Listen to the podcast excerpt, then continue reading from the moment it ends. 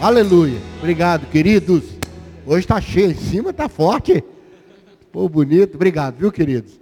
Vamos ouvir a palavra. Marcos capítulo 5, a partir do verso 35, uma passagem muito conhecida. Eu tenho ficado encantado com a riqueza escondida em lugares já conhecidos. Né? Eu queria falar um pouquinho hoje sobre a filha de Jairo. História muito conhecida, né, gente? Muito. Jesus volta da experiência com o Gadareno e o chefe da sinagoga. O que, era o chefe da sinagoga Jairo? Era, eles tinham turnos de anciãos que cuidavam da liturgia na sinagoga. E nesse tempo era Jairo. Jairo, então era chamado chefe da sinagoga. E Jairo se aproxima de Jesus e ele pede ao Senhor que vá colocar suas mãos sobre a sua filha que estava muito doente. Interessante que esse, esse mal que aflige a menina é o mal que atinge o que é importante para nós. A filha de Jairo é muito importante. Tem áreas na nossa vida que não são tão importantes, né? Mas tem a nossa filha de Jairo. O que é a nossa filha de Jairo? É importante, irmão. É importante. Tão importante que esse pai fez uma loucura, Sandra, loucura deixou a menina morrendo e foi até Jesus como último recurso e ele ausente com a possibilidade da menina morrer sem ele estar lá. O que realmente aconteceu. Aconteceu, não foi? Ele arriscou tudo, Sérgio, tudo. E ele foi até Jesus. E eu fiquei pensando, tem certos tipos de males, Fátima, que atingem o que é importante para nós. E olha só, que mal rápido. Enquanto ele foi falar com Jesus e voltou, a menina morreu. Foi um negócio assim, tem coisa que dá, dá na vida da gente, dá no que é importante para a gente, e numa rapidez enorme destrói tudo. A menina estava no momento crítico, 12 anos. 12 anos. Era a época que ela teria o seu bar mitzvah. Era a hora que ela ia ser encaixada na sociedade, como os homens têm na fase da adolescência, as moças também têm. Elas têm uma festa bonita, Hélio, em que ela é introduzida, introduzida na, na sociedade, as meninas casavam muito cedo, assim que elas tinham a menarca, que elas podiam ser mães, elas eram logo encaminhadas para casamento. Né? Aconteceu isso com Maria e José. Não é? Então, assim, ela era um momento de expectativa muito grande, um momento crítico, um momento de transição na vida dela. E o mal, às vezes, atinge o que é importante para nós em momentos críticos, numa rapidez incrível. A ponto de desorganizar a casa.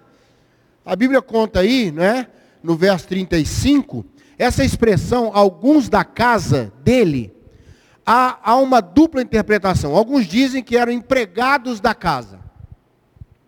Outros dizem que eram parentes dele. Essa tradução é muito difícil aí, sabe, Ari? Por causa da, da casa, podia ser quem trabalhava lá, ou podia ser quem era parente. De alguma forma, quem era da casa, participava da casa, correu até ele no caminho, ele vindo com Jesus, Jesus foi com ele, e falaram: não adianta mais, a menina já morreu. Irmão, então, além do mal agir rapidamente, pegar no momento importante, não é verdade? Poder pegar o ambiente completamente disfuncional. Uma parte da casa creu, uma parte da casa não creu. Não havia consenso.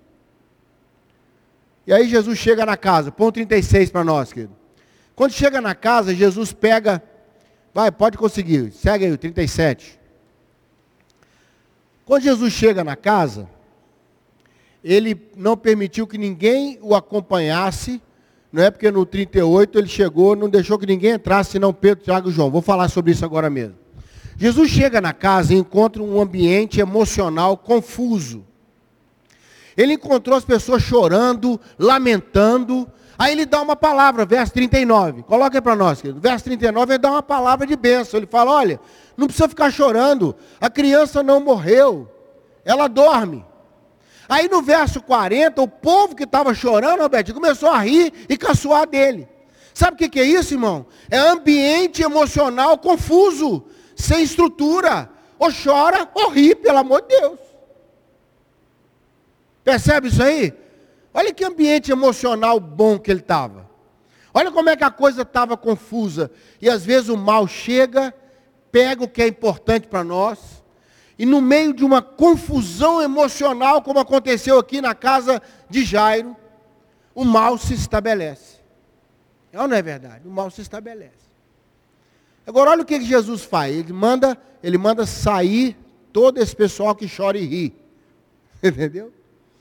Jesus dá uma segurada na questão emocional. E aqui eu quero começar a abençoar você na maneira como o Senhor restaura o que é importante para nós. Ele reorganiza a coisa emocional. Amém, querido? Não é? Ele não deixa ficar o ambiente desorientado. O Senhor dá uma organizada. Depois ele fala, só vai entrar comigo Pedro, Tiago e João, que eram discípulos da sua intimidade. Irmãos, há situações que o Senhor precisa mais do que lealdade. O Senhor precisa mais do que companheirismo. Ele precisa de intimidade.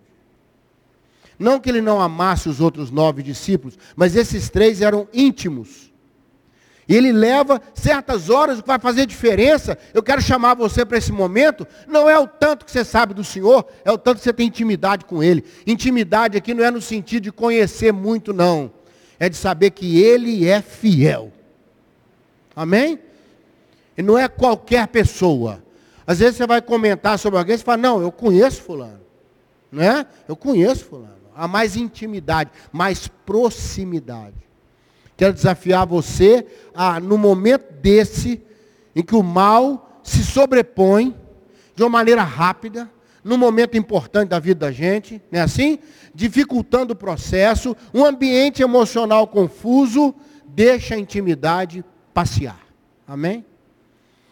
Né? Mas eu sei em quem tenho crido, Paulo falou. E eu estou certo que ele é poderoso para guardar o que é importante. Paulo escreveu isso no final da sua vida para Timóteo, já próximo da sua morte. Isso não é uma fala de alguém que está no início, que está voando, não. É alguém que andou com Deus, é alguém que viu o Senhor trabalhar, que foi açoitado várias vezes, que só não morreu lá na, na arena comido por bicho, porque era cidadão romano. Só por causa disso que não jogaram ele na arena para os leões comerem. Né? Até isso o Senhor providenciou, deu providência para ele ser liberto disso. É o homem que fala, quer saber de uma coisa? Deus é Deus. Eu quero chamar você hoje a não duvidar do que Deus é no meio da confusão. Levou também o pai e a mãe. Sabe por quê? É quem realmente está interessado na benção. Concorda comigo? Aí Jairo entra e a mãe entra também. Né? Eu, eu aqui tenho para mim que Jairo entrou e tomou aquela olhada da mulher dele. Isso sou eu, tá, gente? Aquela olhadinha assim, tu tinha que estar tá aqui. Quando ela morreu.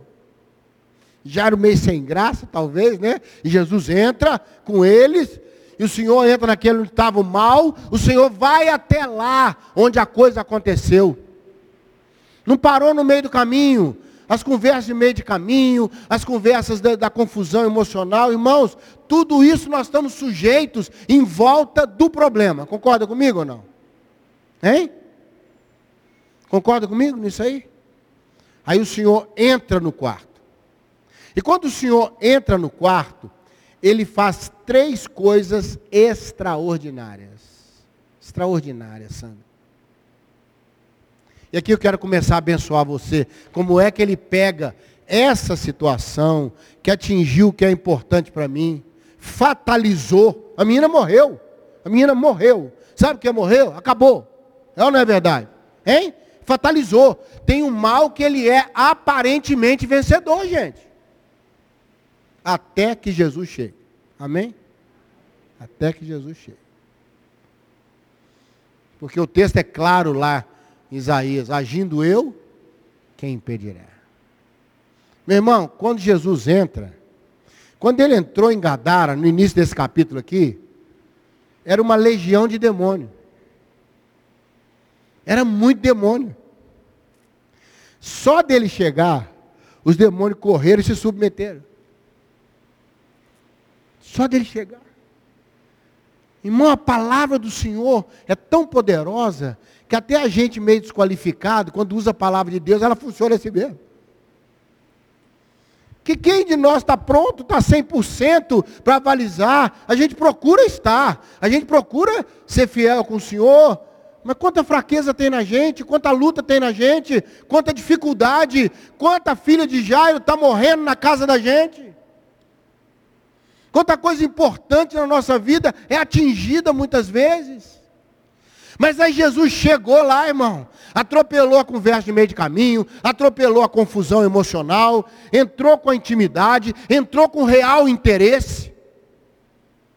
Porque você pode, pode ter certeza no seu coração, só vai ficar lá o que realmente é importante. Tem muita coisa que a gente crê, que não sei o quê, que não adianta nada. Adianta nada. Sabe de uma coisa? Tem dois tipos de mudo nessa vida. E mudo faz barulho a beça, viu gente? Não fica pensando que mudo não faz barulho, não. Mudo faz muito barulho, ele só não é compreendido. Entendeu o que eu estou falando? Tem pessoa que nasce muda. Ela nunca vai conseguir falar. Mudo faz muito barulho, irmão. Muito. Eu já preguei algumas igrejas, né? Que tinha mudo lá assistindo, e ele ficava assim, quando eu falava uma coisa engraçada, aí pronto. Acabou. Né? E ele quer conversar, já tentou conversar com o mudo? Ele quer falar, irmão. Tem pessoa que nasceu mudo, a vida fez a pessoa muda, ela não tem voz, ela não consegue falar. E tem mudo que cortaram a língua dele. Tem muita gente que dentro da família ficou muda, não tem voz. É ou não é verdade? Cortou a língua, perdeu a voz. Quando Jesus ressuscitou aquele filho da viúva de Naim, lá em Lucas capítulo 7, que ele curou aquele moço, a Bíblia diz, ele sentou e falou. Aleluia. Uma das coisas lindas que Deus faz quando tira da morte, hein? É você ter voz de novo. Eu quero abençoar você que está aqui, que está lá. Deus vai te dar voz de novo. Essa menina, quando foi restaurada, saiu andando. Deus vai te dar a benção de andar de novo. Que horrível, pior do que voltar para trás é não sair do lugar, irmão. Nessa noite quero abençoar você com três pérolas, três coisas Jesus fez com essa menina e eu creio que vai fazer com a gente hoje. Você crê nisso? Primeira coisa, transformou o irreversível em reversível. Tirou a morte e entrou a vida de novo na menina. Recebe essa benção aí? Ele pegou o irreversível, morte, transformou em reversível, vida. Talitá cumi em aramaico, que era a língua que Jesus falava, que era a língua mais comum, era a língua popular, né? Jesus usa uma expressão muito forte, talitá. Talitá não é menina, é ovelha novinha. É a tradução mais pura da raiz. Ele olhou para aquela menina, por isso que eu pedi aquela canção, né? Emanuel, é o meu pastor. Ele olhou a menininha e falou: Ovelhinha, está na hora de você levantar. Olha que coisa linda, gente. Ali foi o coração do pastor. Não é? Talitá é, é, é menina também, mas na raiz da palavra é ovelhinha.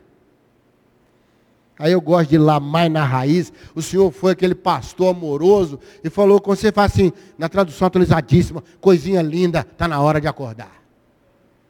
Está na hora, Talitá cumi. Menina, levanta. Cume é uma ordem. É imperativo. Não é se você quer, não, é levanta. E a menina está morta, Hélio. Pá! Levantou. Imagina a alegria de Jairo. A alegria da esposa dele. E os três discípulos, Pedro, Tiago e João. Imagina o Pedro na hora dessa, gente. Eu sabia! Eu sabia! Eu imagino Pedro assim. E João, calma, Pedro. Pedro, calma. Pedro, por favor. Bobear, Pedro até agarrou a menina e levantou a menina. Eu não duvido não, viu gente? Pedro era Pedro, hein? Não é? Pedro era Pedro. Ele expressava com muita força. Primeira coisa é o reversível virá irreversível virá reversível. Morte. Segunda coisa linda que ele fez, pegar o impossível e tornar possível. Morreu é impossível. Dormiu é possível. Ele falou: ela não morreu, ela dorme. O Senhor transformou uma situação vestida de impossibilidade, trouxe para uma situação vestida de possibilidade. Porque se está dormindo, é possível levantar. Estamos juntos aqui? Eu me lembrei lá, Eliseu, com os profetas, não é? lá em 2 Reis, capítulo 6, foram construir na beira do Rio Jordão, ele bateu o machado, caiu dentro do Rio Jordão, que é lamacento e com corredeira. Vai achar esse machado? Nunca. Nunca. Aí ele falou, ai, o machado não era meu, era emprestado. Como é que eu vou pagar isso? Os, os discípulos dos profetas eram muito pobres. Aí Deus usa Eliseu, que lança o madeiro, fala, onde que caiu? Aí ele pegou o símbolo da cruz, né? E mais para frente você ia pegar onde nós caímos, né? Jogou lá aquele madeiro e o machado flutuou. Você sabe o que quer dizer isso? Sabe o que é isso? É. O que era pesado ficou leve. E o que fica leve, dá para achar. Amém? O senhor mexeu o machado, irmão, ferro não flutua. Aquele machado virou de isopor. Deus mexeu na estrutura da coisa. Uma coisa que era pesada, impossível, o Senhor transformou em possível. Eu quero abençoar você. Deus vai pôr possível em cima do impossível. Morreu, morreu. Você chegar num lugar e falar, está morto? Você fala, não, está dormindo. Você fala, ai, que alívio. Por quê? Porque chamou do impossível para o possível. Tirou do irreversível para reversível. Amém? E a terceira coisa para a gente orar, quebrou a descontinuidade e trouxe de volta a continuidade. Dá comida para ela, ela está andando, ela vai seguir em frente. Amém? Ô meu irmão, três bênçãos de Deus maravilhosos. Três bênçãos. Deus vai pôr continuidade. Amém? Porque se eu mando a menina comer, quem fica bom depois de doença, tem muita, muito apetite, viu gente? Sabe como é que a gente sabe que a criança melhorou? Quando ela começa a comer que nem um javali na savana. Voltou o apetite, né, pastor? E voltou a fome. Sabe como é que você melhorou espiritualmente? Quando volta a fome aqui, ó. Fome. Fome da palavra. Quer ouvir uma mensagem? Quer ouvir uma canção? Quer, quer fazer uma oração? Não é aquela oração, Senhor, muito obrigado pela batata, amém? Não. Oração diferente. Parece que você entrou no seu quarto, fechou a porta, falou com seu pai que está te ouvindo em secreto. E a sensação que você tem é que seu pai vai sair dali com alguma coisa para dizer para os outros. Uma conversa que vai gerar uma atitude de Deus depois. Amém aí? Sou eu que estou dizendo, não. Mateus ele fala, entra no seu quarto, fecha a porta, conversa comigo. O pai está te ouvindo em secreto. E depois vai falar publicamente. Como se Deus dissesse, ó, está conversado, tá. Agora deixa comigo. Pode abrir a porta, agora lá fora sou eu que vou, que vou chamar a conversa. Ó, coisa boa, gente. Eu sempre tive a ilusão que Deus mandava fechar a porta para os outros não ouvir a conversa. Ultimamente eu estou achando que é para eu não fugir do quarto mesmo. Eu achava que era assim, só eu e Deus, sabe? Fechar a porta do quarto. Deus quer falar só comigo. Não, meu irmão, o negócio o caldo lá dentro grossa. Deus fala, vai correr não, meu filho. Fecha a porta. Nós vamos resolver aqui dentro nós dois. Recebe essa benção hoje à noite? O irreversível vira reversível. O impossível se veste do possível. O que descontinuou se veste de continuidade. Seguir em frente. Seguir em frente. O que Deus tem para frente é Deus. O que eu sei hoje é que ele caminha comigo todos os dias. Jesus disse: dá de comer a menina. E que eu acho interessante é que o capítulo. Põe o último versículo para mim, querido. Parece que é o 43. Eu acho tão interessante isso aí, eu queria fechar com isso aí. Jesus falou assim: ó, não sai por aí gritando e falando sobre isso com os outros. Alimenta a menina. Eu acho tão interessante isso. Jesus manteve o foco na menina. Manteve o foco na benção. Ele falou: o importante é a menina. Não que você vai falar da menina, não levar a menina para os outros verem. Não é hora disso, é hora de cuidar da criança. E aqui é uma lição forte para mim e para você. A bênção chegou, cuide dela com carinho. Cuide dela com carinho. Amém? Quem recebe essa palavra hoje? Feche seus olhos, vamos orar ao Senhor. Posso orar, pastor? Eu queria orar por nós. Quem não tem sua filha de Jairo correndo perigo? Quem não tem o que é importante na sua vida? Cada um aqui sabe o que é sua filha de Jairo. Cada um sabe. Nesse momento, nesse momento. Amanhã pode ser outra, outra situação. Hoje, o que, que, é a sua filha de Jairo? O que, que é importante correndo perigo? A bênção do Senhor enriquece e não acrescenta dores.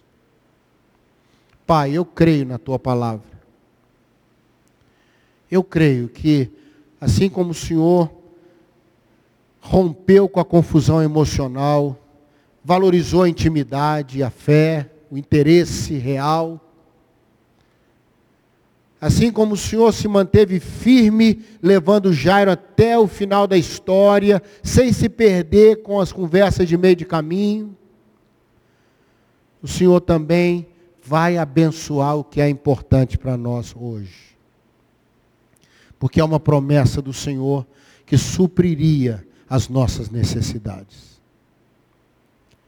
E nessa noite, Pai, quero pedir que essas três bênçãos repousem sobre nós, como elas aconteceram na casa de Jairo, uma casa que começou confusa mentalmente, confusa emocionalmente e terminou em festa, preparando comida para a criança restaurada.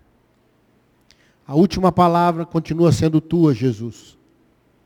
Que a tua bênção repouse sobre nós. Que a tua graça trabalhe nas nossas filhas de Jairo hoje. Eu creio nisso, Pai, no nome de Jesus. Amém. Amém, queridos? Pastor, algum aviso? Não? Ah, domingo à noite eu vou ter a honra de estar pregando aqui, viu, irmãos? No culto das 19 horas. Deus te abençoe. Uma semana de paz e de vitória para você.